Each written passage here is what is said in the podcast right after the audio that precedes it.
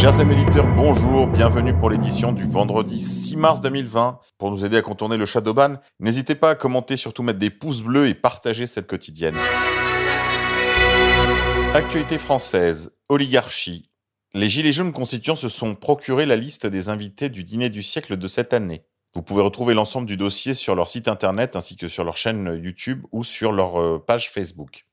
N'hésitez pas à vous y référer ainsi qu'à faire des recherches sur les différents profils qui sont disponibles afin de savoir euh, comment évolue l'oligarchie et qui sont vos nouveaux maîtres. Vous verrez tout un tas de profils qu'on peut imaginer dînant côte à côte et qui constituent autant de conflits d'intérêts, de suspicions de corruption, de concussion et autres fromages.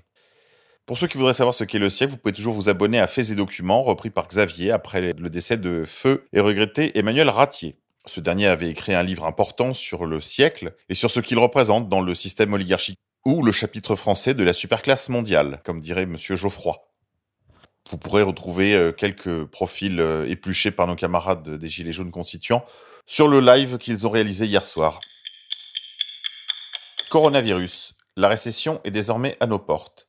Jamais le monde n'a paru aussi près de plonger à nouveau dans la récession. Si l'épidémie de coronavirus se poursuit, la Chine pourrait voir sa croissance s'interrompre en premier. Par réaction en chaîne, le monde entier entrerait dans une crise d'offres généralisée avec de lourdes conséquences. D'après le professeur Kenneth Rogoff, enseignant à l'université de Harvard et chroniqueur pour Les Échos, s'il est encore trop tôt pour prédire l'évolution à long terme de l'épidémie de coronavirus, il est possible d'annoncer la possibilité d'une très prochaine récession mondiale qui pourrait être très différente de celle des années 2001 ou 2008. Il faut en particulier, annonce-t-il, s'attendre à une contraction généralisée de l'offre. En effet, la Chine produit euh, aussi bien des pièces électroniques, euh, de l'équipement que les matières premières ou des médicaments. Cette contraction de l'offre pourrait être l'étincelle qui embrase la plaine. Affaire Maznef. L'adjoint à la culture à la mairie de Paris, Christophe Girard, entendu par les enquêteurs. Entendu en audition libre dans les locaux de l'Office central pour la répression aux personnes, Christophe Girard, adjoint à la culture à la mairie de Paris, est entendu dans le cadre de l'enquête visant Gabriel Maznef. L'écrivain est visé par une enquête pour viol sur mineur. Cette enquête avait été ouverte par le parquet au lendemain de la publication par Vanessa Springora d'un roman autobiographique Le Consentement. Elle y dénonçait les ravages de sa relation sous emprise avec Gabriel Maznef, pédophile revendiqué dans les années 80. On sait que depuis lors, les enquêteurs ont procédé à plusieurs perquisitions, notamment chez Gallimard, l'un de ses éditeurs, au domicile parisien ainsi qu'à l'hôtel italien où réside actuellement celui qui revendiquait dans ses livres son attirance pour les moins de 16 ans et pour le tourisme sexuel avec des petits garçons en Asie. Cette première audition d'un membre de l'oligarchie parisienne laisse penser qu'on va peut-être commencer à s'attaquer au réseau, en particulier au réseau oligarchique, qui donne dans la pédocriminalité, en particulier dans la pédocriminalité en réseau. On ne peut que s'en réjouir à condition que Baznef ne soit pas l'arbre qui sert à cacher la forêt. Corruption toujours. Patrick et Isabelle Balkany condamnés à de la prison ferme en appel pour fraude fiscale. Quatre ans de prison, dont un avec sursis, ont été prononcés contre l'ancien maire de Levallois qui n'a pas été incarcéré en raison de son état de santé et trois ans contre son épouse. Reconnu coupable de fraude fiscale en première instance au mois de septembre, Patrick et Isabelle Balkany, 71 et 72 ans, ont de nouveau été condamnés en appel mercredi 4 mars à Paris. Quatre ans de prison, dont un avec sursis pour lui, trois ans de prison pour elle et dix ans d'inégibilité pour les deux. Aucun mandat de dépôt n'a été prononcé en raison de l'état de santé actuel de M. Balkany, qui ne retournera pas en détention et devrait voir sa peine aménagée. On se souvient qu'en première instance, l'ancien maire de Levallois avait été condamné à 4 ans ferme, peine assortie d'un mandat de dépôt, et avait été immédiatement incarcéré à la prison de la santé où il était resté 5 mois avant d'être libéré le 12 février dernier pour raison de santé. Sa femme, qui occupe la fonction de maire depuis que son mari a été placé en détention le 13 septembre, avait été condamnée à 3 ans de prison sans mandat de dépôt. Dans sa décision, la Cour d'appel de Paris constate que les époux Balkany ont commis une fraude fiscale d'une ampleur exceptionnelle du fait du montant très important soustrait à l'impôt et à la durée de la commission de l'infraction. Le montant de l'impôt éludé, impôt sur le revenu et impôt de solidarité sur la fortune confondus, sur la période visée de 2009 à 2015 a été évalué à plus de 4,3 millions d'euros par l'administration fiscale.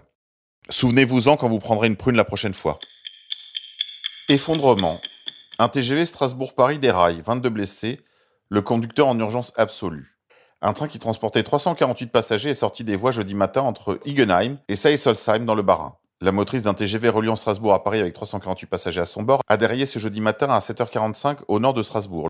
Le conducteur du TGV, victime d'un enfoncement du thorax, a été hospitalisé en urgence absolue. Son pronostic vital n'est pas engagé, précise la SNCF. Selon la préfecture, 21 autres blessés ont été pris en charge par les secours. Les autres blessés sont généralement vraiment légers, victimes de contusions ou choqués psychologiquement. La motrice du TGV ainsi que quatre voitures de tête sont sorties des voies. L'accident qui s'est produit alors que le train roulait à 270 km/h a été causé par un affaissement de talus dans le secteur de Saverne. Ensauvagement. En Seine-et-Marne, une enseignante tabasse un élève de 8 ans et ses camarades s'interposent. L'inspection académique confirme l'agression. Cette professeure vacataire de l'école Pierre et Marie Curie de Chelles a été renvoyée sur le champ. La victime et ses parents sont toujours sous le choc. International. Monde d'après. Berlusconi, 83 ans, quitte sa compagne de 34 ans pour une femme plus jeune. Après 12 ans de vie commune, Silvio Berlusconi a quitté Francesca Pascal, mais il reste ami, détaille son parti politique Forza Italia dans un communiqué.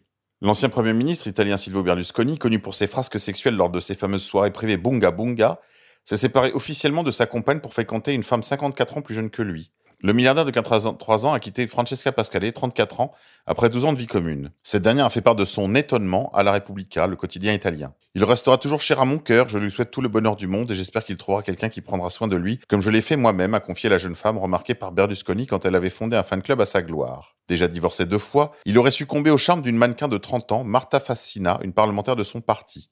Le nouvel amour de Berlusconi a été rendu public avec la publication de photos de paparazzi montant l'ex-premier ministre et sa conquête quittant un hôtel en Suisse, accompagné des chiens appartenant à Berlusconi et à Francesca Pascale. Cela m'amuse de voir un membre du Parlement promener mon chien, mais ça ne me dérange pas, a commenté avec acidité Francesca Pascale.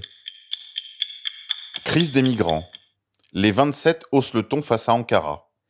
Mercredi, les ministres de l'Intérieur de l'Union, convoqués à Bruxelles, ont rejeté le chantage turc sur les migrants, un langage rare de fermeté. Les 27 ne céderont pas au chantage, pour reprendre le mot utilisé par plusieurs chefs de gouvernement européens. Dans une déclaration adoptée mercredi soir, les ministres de l'Intérieur de l'Union, convoqués à Bruxelles pour une réunion extraordinaire à la suite de la décision du président turc Recep Tayyip Erdogan vendredi de ne plus retenir les migrants sur son sol, rejettent fermement l'usage par la Turquie de la pression migratoire à des fins politiques. La situation aux frontières extérieures de l'Union n'est pas acceptable, un langage étonnamment ferme pour une Union qui déteste les bras de fer. Mais la crise des migrants de 2015 et la montée des populistes qu'elle a entraînée sont passés par là. Les 27 seraient déterminés à ne pas se laisser faire. Afin de décourager réfugiés et migrants de tenter l'aventure européenne, les États membres martèlent qu'ils sont déterminés à protéger les frontières extérieures de l'Union, les passages illégaux ne seront pas tolérés et qu'ils prendront des mesures nécessaires tout en respectant leurs engagements européens et internationaux. Ils encouragent le gouvernement turc et tous les acteurs et organisations présents sur place à relayer ce message et ainsi à lutter contre la diffusion de fausses informations. C'est une guerre hybride que mène la Turquie en annonçant que le passage vers l'Europe est libre et en diffusant des fake news sur le nombre de migrants massés à la frontière, explique un diplomate européen. Nous lui répondrons sur le même ton. Tout cela est bel et bon, mais ne servira à rien tant qu'on n'usera pas de la force pour défendre les frontières de l'Union et de chaque pays en particulier. Il s'agirait de sortir de Schengen, de sortir de l'UE, de sortir également de l'OTAN, dont la Turquie est membre, je vous le rappelle. Voilà les remplacés, c'est tout pour aujourd'hui, je vous dis à demain.